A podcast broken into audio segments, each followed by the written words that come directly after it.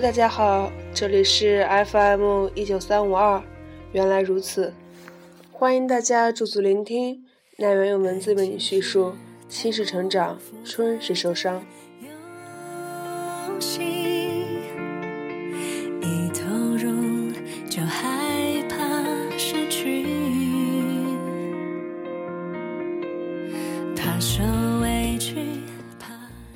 像是每个人的人生里，一定会有矫情小姐，她会充斥你的朋友圈，刷屏作死到世界灭亡。她会发各种情感文，即使有的时候别人根本无法了解她的忧愁。人生也要有一位矫情先生。矫情先生的属性一定是，这个世界谁都不懂我，而我也不需要别人来懂。矫情小姐和矫情先生不是在地铁上认识的，也没有乘坐过同一趟地铁，连走到同一地铁站都要分开走。但是矫情小姐就把它归为地铁一想里，因为她在想起他的时候，多数是在地铁。说到矫情先生，不是会引起矫情小姐兴趣的那种。因为矫情先生长得就是一副学生的样子，估计到了三十岁，他也依旧童颜不老，应该是林志颖那个门派的。矫情小姐认识他是在青年旅社的时候，当时的情节就是头一天矫情小姐去实习，第二天就辞职。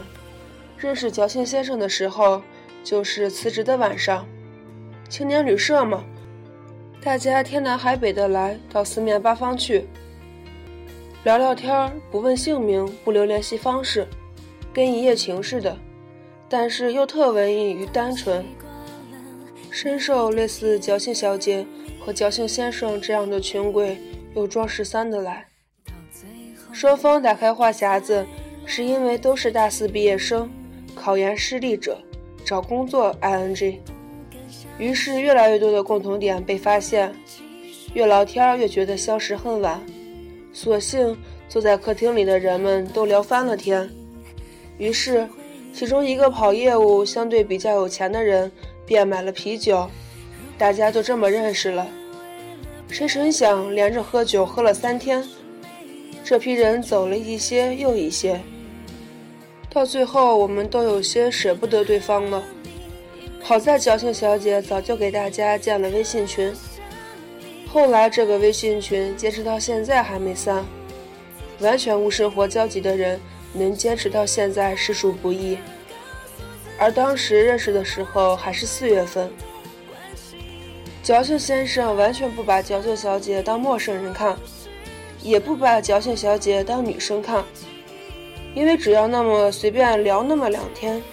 貌似是个人都会如此看待侥幸小姐。大家从青年旅馆散去后，各自找了房子租住下来。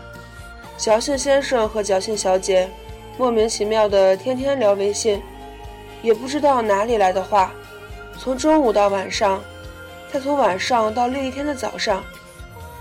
可是越聊越觉得侥幸先生的不耐烦，看起来侥幸先生。是不太喜欢矫情小姐偶尔附和的态度和口气，不太清楚矫情小姐有时候就是个夸张和小题大做的人。矫情先生发的朋友圈，无论是矫情小姐点赞还是评论，都会引来矫情先生的不满。矫情先生觉得矫情小姐不懂他的世界，而他又怎么可能会懂矫情小姐呢？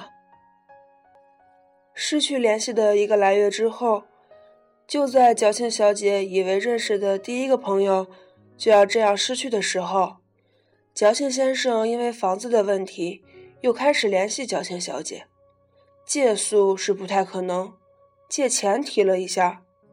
促成双方见面的契机是矫情小姐帮矫情先生搬家。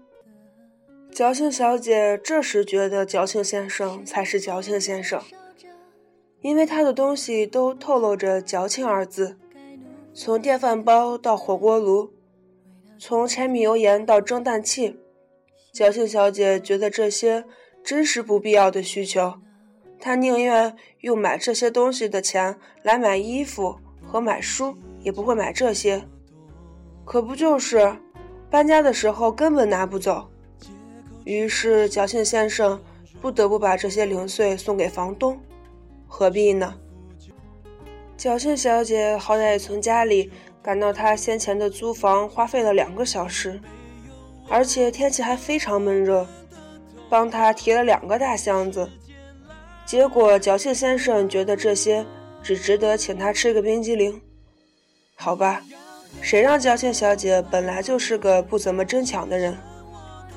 侥幸先生以为侥幸小姐要狠狠地宰他一个贵的冰激凌，没想到侥幸小姐只买了个苦咖啡。谁让她根本不知道什么样的冰棍才是贵的，这点让侥幸先生比较意外。之后，两个人去逛了书店，侥幸小姐更是陪着侥幸先生逛了三个超市买风扇，即使之后还是没有买到，侥幸小姐也觉得这样的结果能接受，因为终于过了个有人陪伴的周末。侥幸先生还说下周去南锣鼓巷，侥幸小姐没放在心上，因为之前太过当真别人的诺言，当他们食言的时候。侥幸小姐虽然不追究什么，但是心里早就伤得跟马蜂窝似的，所以也就笑笑的接受。回来的地铁上，侥幸小姐回想了两个人从认识到现在的两个多月，突然发现原来时间还是飞快的。在坐回家的公车上时，小庆小姐第一次看到了夕阳，不早不晚，刚刚好。像是这份友谊。就算明天